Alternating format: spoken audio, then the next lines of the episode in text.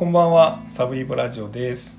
えー今日はですね、2019年の6月に大阪で起こった吹田交番襲撃事件という事件についてお話しします。この事件はですね、2019年の6月に大阪の千里山交番という、まあ、交番派出所でですね、当時26歳の巡査が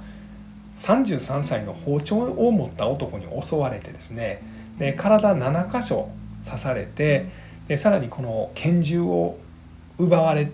てしまってですねで男がま逃亡してしまったとまあそういう事件です。で後にこの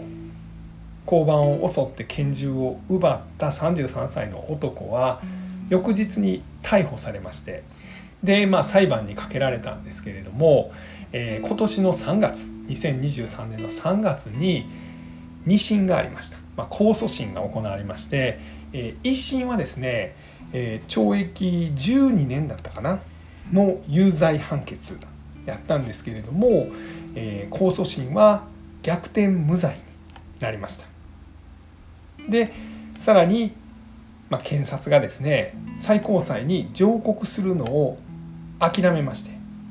まあ、断念してこの逆転無罪が確定したという、まあ、こういう事件です。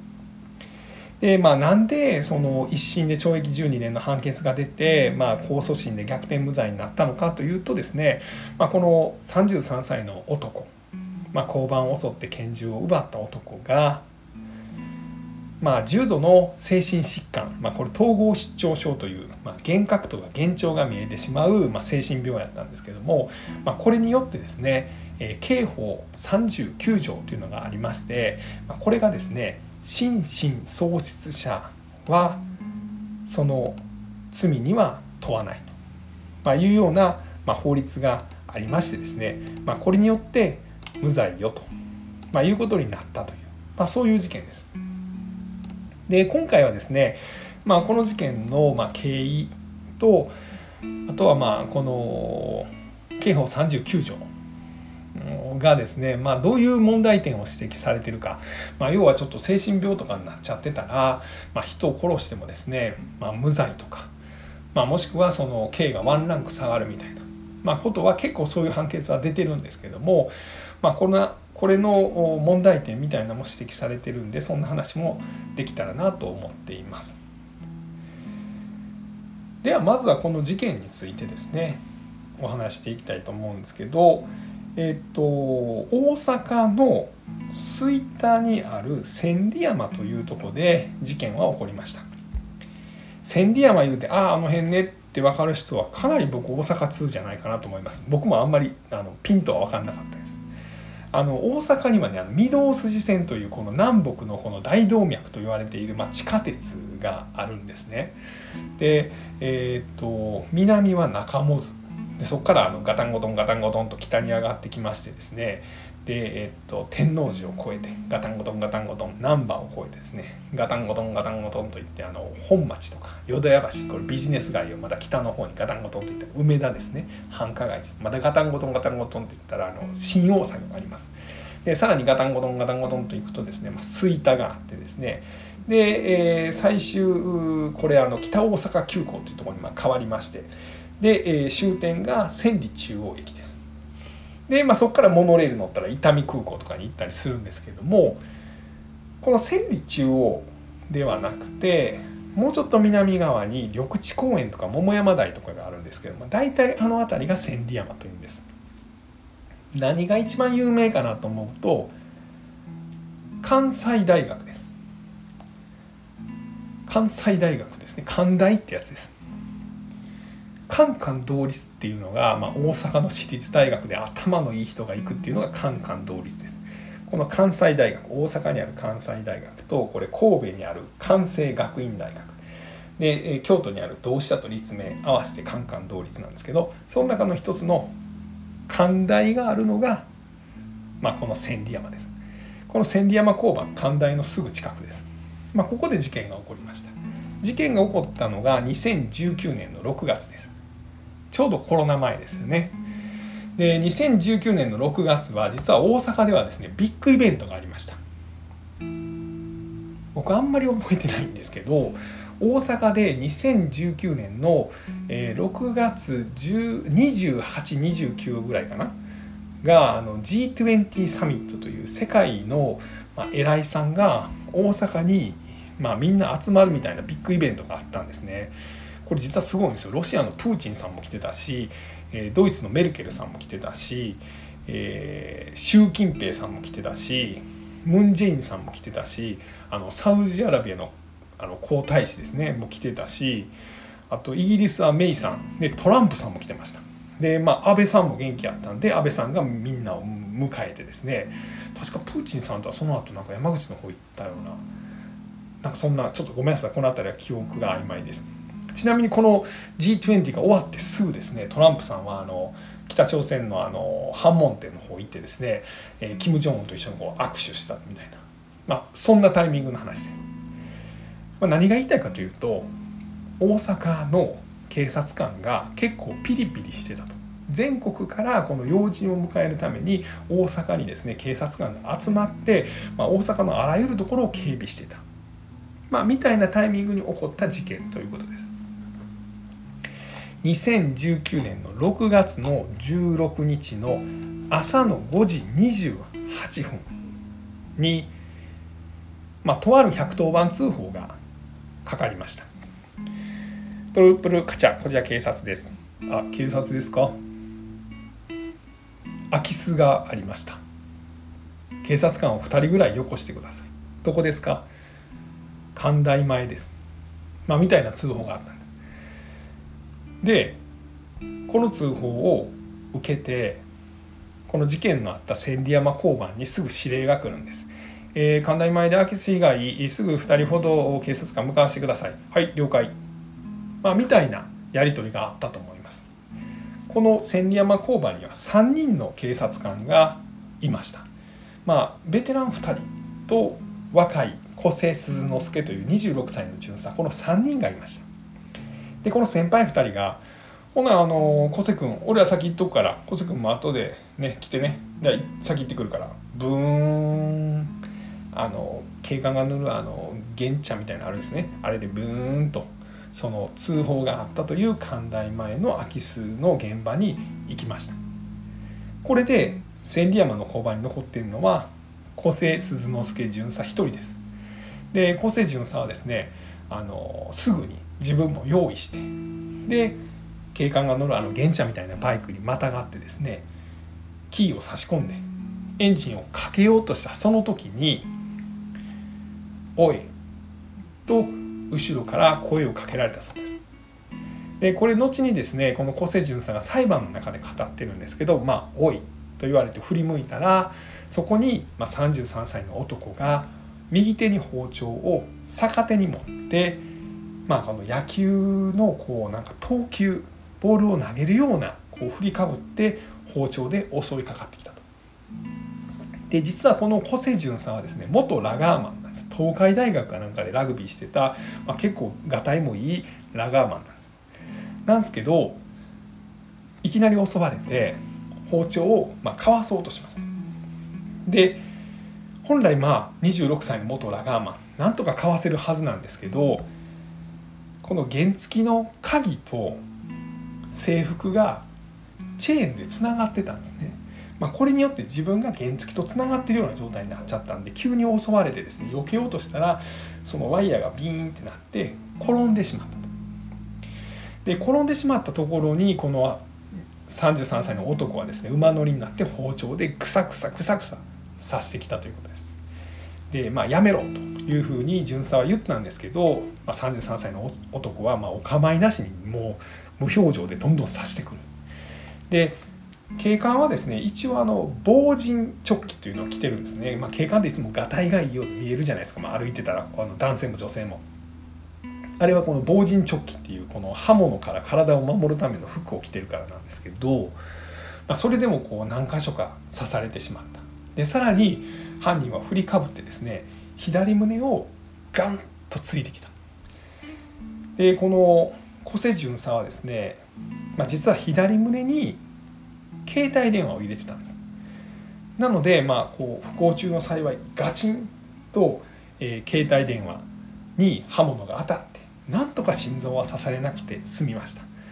よかったと思ったその瞬間ぐさ今度は右胸を刺されました。深々と包丁が体に突き刺さってその傷は肺まで届いたと。まあいうことです。でそこから犯人はですね33歳の男はですねあの小瀬巡査が持っている拳銃をま奪おうとします。もちろん巡査はやめろと言って止めるんですけれども、まあ、もう体7箇所切られてますんでもう朦朧としてます。で犯人はその拳銃を奪ってですねこれもワイヤーでつながってるんですけど犯人はそれを器用にパンと外して拳銃を奪って逃走しました。小瀬巡査は「待て!」と言って立ち上がろうとしたんですけども足には力が入らず倒れてしまった。ということです。でこれが朝の5時40分ぐらいです。たまたま目撃していた人がえらいこっちゃということで通報してすぐに警察官がやってきます。で辺りを調べてですねもちろん交番には防犯カメラとかついてるんで、まあ、その映像をこの6月16日に公開しました。でこれがもう一気にですね全国にボンと広がったんですね。でこの犯人の画像を見てですねある人が警察に通報してきました。これが33歳の男の父親です。で実はこの父親がですね、まあ、関西の超有名テレビ局の、えー、常務だったということです。まあネットで調べたらすぐ出てきますけどで、まあ、その常務さんがですね、まあ、あれはおそらく息子ですと。で警察の捜査には協力しますと、まあ、いうようなことを言いました。でその常務さんが勤めてたテレビ局もですね、まあ、異例の声明を出してですね、えー、うちとこの常務が、まあ、実はあのあの画像はあの息子なんじゃないかということを言うてますと。で今後はま警察に全面的に協力しますと。でこれ今後もマスメディアとして社会的に社会的責任を果たし視聴者の信頼に応えていきたいと存じますみたいな、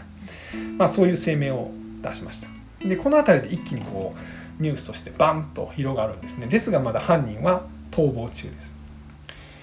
で翌日6月17日の朝の6時半ぐらいに、まあ、この千里山から、まあ、ちょっと北の方に行った箕面の山奥で、まあ、この拳銃を持った3歳33歳の男がですね、まあ、ベンチで寝転がっているところを、まあ、警察が囲んで「おい動くな。お前は何々だろう」っていうようなことを言ってですね「はいそうです」みたいなことでこの33歳の男は逮捕されて、まあ、拳銃も見つかったと、まあ、いうことです。ただ拳銃はですね実は一発撃たれてましてですねでさらにそのベンチの下に拳銃があったんですけど警察官が「拳銃はどこだ?」って言ったらこの33歳の男は「拳銃は俺が殺したいやつを全部殺してから場所を教えたる」と。まあ、いうようなことを言ったというような報道もあります。何が言いたいかというと、まあ、まだ二次被害とかが出ていた可能性があるんじゃないかというような話ですね。ではこの33歳の男は、まあ、どういう人なのかというところなんですけど、えー、生まれたのは関東の方みたいなんですよね。でえっと中学校かな？小学校ぐらいから、まあ、関西で過ごしてて高校は、えーと、関西でもかなりの進学校に行ってます。偏差値60ぐらい頭いいとこですね。で大学は駒澤大学って言ってるんでまた頭いいとこですね。行ってそこからなんか自衛隊に入ったそうなんですね。海上自衛隊だったかな？に半年ぐらいいてでそこをまあ辞めてですね。でその後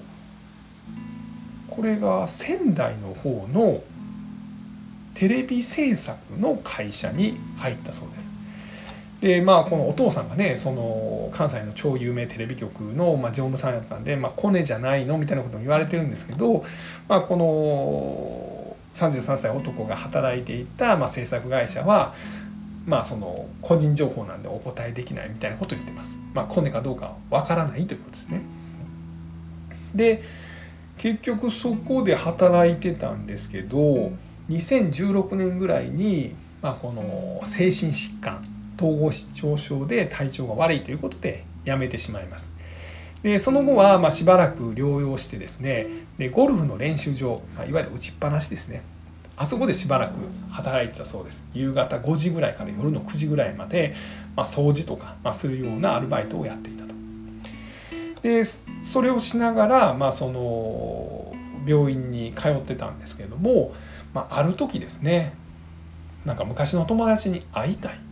まあ、みたいなことを言い出して Facebook なんかで、まあ、関西で学校に通ってた頃の同級生にですね、まあ、久しぶりに会って飲もうやというような連絡を送ってたそうです。で送られた方はたまたまちょっと忙しいねごめんみたいな感じで断ってたとそしたらこの事件が起こったと、まあ、いうことなんですで先ほどお話ししましたそのもともとですね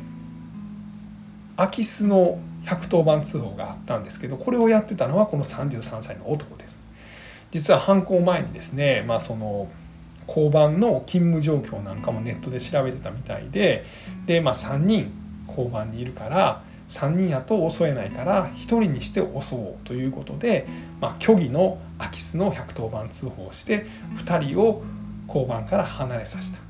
残り1人になったこの小瀬鈴之助巡査が、まあ、襲われてしまった、まあ、いうことなんです。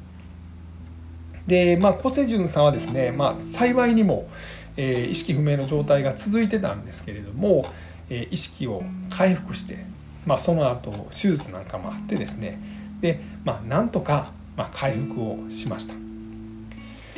で、まあ、結局3箇所、まあ、刺されててでその後の手術で右の肺、まあ、包丁を突き立てられた肺ですねこれも6分の1ぐらいになってしまったみたいな話なんですけど、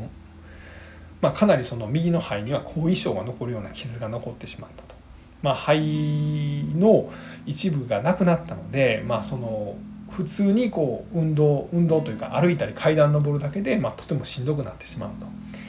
で職場復帰警察官の仕事に復帰するのにも1年半ぐらいかかってしまったと。まあ、いうことで、まあ、さらにはその交番勤務は結構体力使うので、まあ、交番勤務はもうできない体になってしまったと、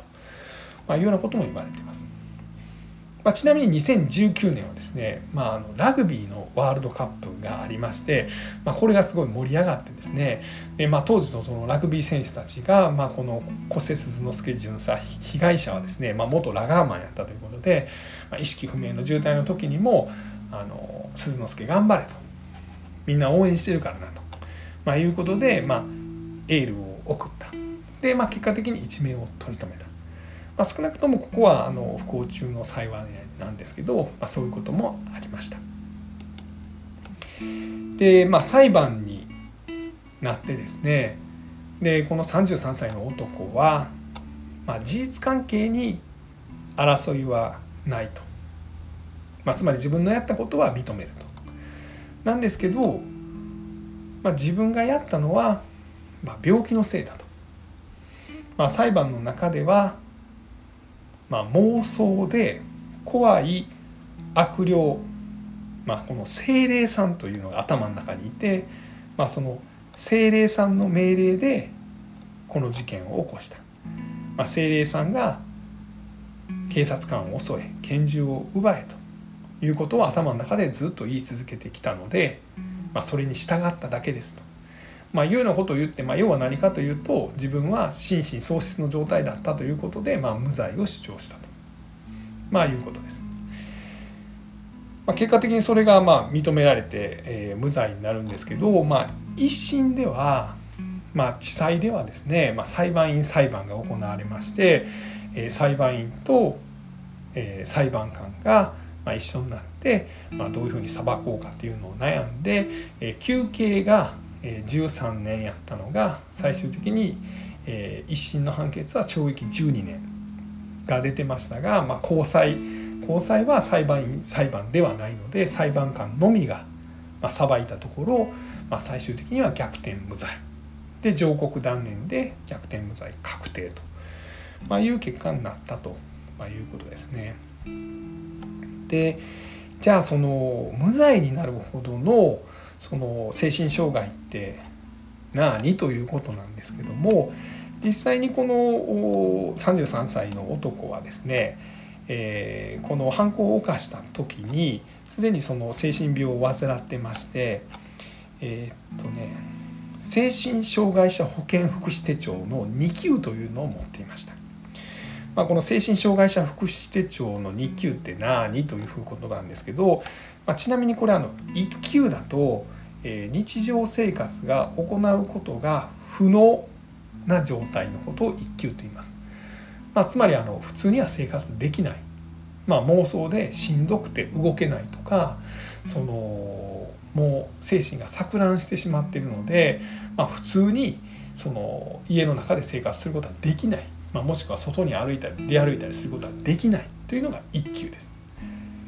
2級この33歳男が持っていたその精神障害者福祉手帳2級はどういう状態かというと日常生活に著しい制限を受けているか、まあ、もしくは著しい制限を加えないといけない状態っ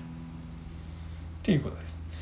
ま、この著しい制限を加えないといけない状態っていうのは僕にはちょっと分からんですけどまあ要は普通ではないということは認められているということですね。でちなみに3級だとえ日常生活に制限を受けているか制限を加えないといけない状態ということです。まあ、なんですけどそのこの33歳男はま関東の方でお母さんと一緒に暮らしてたんですねでお父さんは関西の方のまテレビ局でま単身赴任をして常務をやってたんですけどこのお母さんと暮らしてる時にですね沖縄旅行行きたいねということを言ってですねで、まあ、自分でチケットも取ったからっていうことで、まあ、お母さんはまああもう一人で旅行行くぐらい回復してんのかなと思って旅行に行かせた。それで、まあ、沖縄行ってですね、まあ、出会い系サイトで女の人と知り合ってですね、まあ、お金を払って遊んだりしたみたいなこともあった。でその後大阪でこの事件を起こしたと、まあ、いうようなことは言われています。でさらにはですねそのこれ事件を起こしたのは2019年なんですけど2013年にですねこの33歳の男は、まあ、事件の6年前ですね、えー警視庁の品川署に1人でやってきてですねドラクエのゲームをやめたら心臓から声が聞こえてきて困っている昔住んでいた吹田市の人たちの声ですと。友達や小学校の先生、えー、自衛隊にいたことがあるがその時の同僚の声などが聞こえる。心臓の中を確認してもらうことはできますか？みたいなことを言ったそうです。まあ、どういうことやということなんですけど実はその後にもですね2019年になって犯行の直前にですね、まあ、この33歳の男は Facebook なんかで昔の同級生に会おうやって言ってるんですね。でたまたま同級生たちは「ごめん仕事で会われへんねん」と言ってたんですけどじゃあこの33歳の男はですね、まあ、この精霊さんという心の中の何かに操られていたとは言いながらもしかしてその拳銃を持って何をしようとしてたのかっていうのは実は全く解明されてないというか僕たちは知る由がないんですよね。で、まあ、そういうことを考えるとですね、まあ、最終的にこれ無罪になってですねこの男がどうなっていくのかっていうのは、まあ、ちょっと心配だなというのを思います。まあ、じゃあどうなんねんっていうとこなんですけど、まあ、どうなんねんっていうのは一応分かってるんです。無罪になりました。無罪になったんで明日からはいあの自由にしてください。ではさすがになくてですね、えー、これはあのヤフコメでですね、えー、元検事の弁護士の方かな解説してるのがあってですねへえと思ったんですけどもえっ、とえっ、とこれあのいわゆるまあこの心神喪失で無罪になったらまあどうなんのかということなんですけどもごめんなさいねちょっと待ってくださいねあれどこ行ったかなあれどこ行ったのだ？ちょっと止めますねすいません。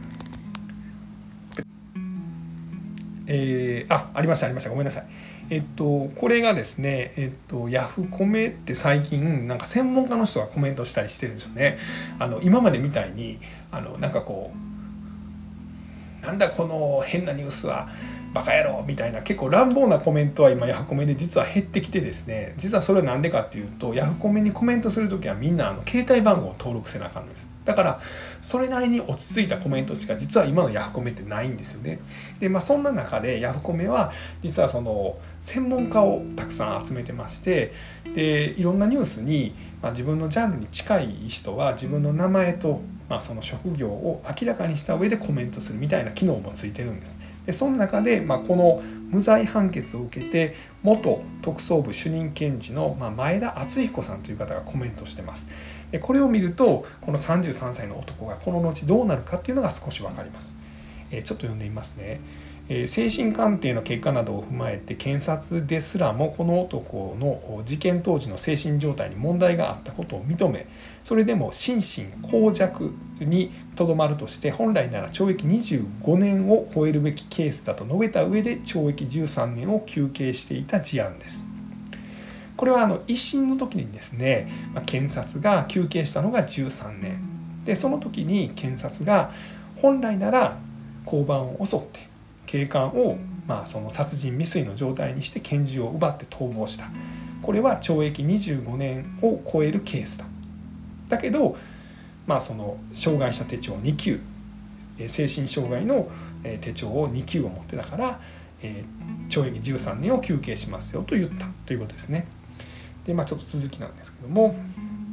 まあそれだけ微妙なケースだったわけで検察としても上告と上告して高裁の無罪判決を覆すことは困難だと判断しこのまま確定させることにしたのでしょう、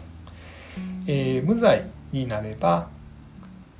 心神喪失者等医療観察法に基づき検察官が裁判所に申し立てをして最長3ヶ月の間の鑑定入院を経て裁判官や精神保健審判員これはあの精神科医の方なんですけど、えー、らが審判を行い入院や通院といった措置が決められます。入院の場合は症状の改善のため国公立の指定入院医療機関でおおむね18ヶ月間ほどの専門的な医療を受けることになります。裁判所の決定で継続も可能であり退院にもその許可が必要です。厚労省の資料などによると平均の入院措置期間は951日となっています。まあ要は大体3年弱で出てきますよと、ま、いうことですね。まあ、ただこれも平均なんで長くなるか短くなるかっていうのはわからないです。まあ、これが今の日本のま法律ということなんですね。でさっきも言いました、えー、日本には刑法39条というのがあってですねここには心神喪失者の行為は罰しない心神耗弱者の行為は刑を軽減すると、まあ、いうふうにあります。まあ、要はその精神病でですね、まあ、自分がまどういう状況かっていうのは全くわからない人には、まあ、その人がどんな犯罪を犯したとしても、えー、無罪ですよと。でまあ精神障害でですね、まあ、自分が何をやろうとしてることかはギリわかるけどそれを止めることができない状態。これが心神耗弱、まあ、この人が行った行為は刑を軽減しますよと、まあ、これをワンランクぐらいまあ、罰を下げますよと、まあ、いうのが刑法39条で決まっていると、まあ、いうことなんです。で今までもですね結構まあこれでその無罪になった事件というのは多くて例えば2015年の3月に、まあ、淡路島でですねその近所の家にまあ押し入ってですね住民5人を殺害した事件。これ無罪になってます。さらに同じ2015年の9月ですね埼玉の熊谷でペルーの人がですね、まあ、見ず知らずの家にま次々押し入ってですね6人を殺害した。このうち2人が小学生でしたけど、まあ、こういう事件もありますがまあこれもえーと無罪にはなってないけど死刑は少なくなってえー、無期懲役になってるということですね。あ淡路島の事件は無罪ではないかごめんなさいえっ、ー、と死刑判決が1審では出たけれども、えー、まあ2審ではえ死刑判決が破棄されて、まあ、無期懲役になってると、まあ、いうことですね。まあ、この辺りのねその判決が、まあ、どやねんという話は、まあ、あるんですけれども、えーまあ、例えばこの刑法39条についてはですねいくつかその問題点が指摘されてて、まあ、これがその結構大昔に作られてしまっているま法律であると、まいうこととあとこのもしですねその無罪とか不起訴になったとしてもですね、まあ、その例えばま無罪やったらまだその、え精神喪失者医療法となんとか法というのがあって、まあ、さっき言ったまあ大体2年弱ぐらい入院しますよみたいなのがあるんですけどもこれを理由に不起訴になる場合があるんですね。で不起訴はそのになったらですねあとはその、まあ、入院してくださいねという話はあるんですけれども、まあ、その入院させられる病院側も、えー、無理ですみたいなことになったらですね結局治療がちゃんと受けれない状態の人がそのままの状態になってしまうみたいな、まあ、こういうケースも指摘されてます。あとはまあお医者さん次第みたいなところもあるので、まあ、お医者さんがうん、もう大丈夫ですよというふうになっちゃったらですね、まあ、そのそのまま退院してしまうみたいな、まあ、そういう点も、まあ、問題として指摘されてます。まあ、なんですけど、まあ、この刑法39条が改正される動きっていうのは今のところ一切感じないですよね。まあ、多分ですね、まあ、かなり凶悪な事件が起こって、まあ、最終的にそれがその無罪みたいなことになってですね、まあ、ようやく日本人が「なんじゃそらあかんやないか」っていうふうに、まあ、なるんかなと。まあ、それまではこういうケースがあったとしても、うんまあ、とりあえず現状のまま進んでいくと、まあ、僕らはどういうふうにしたらいいんでしょうね。なんか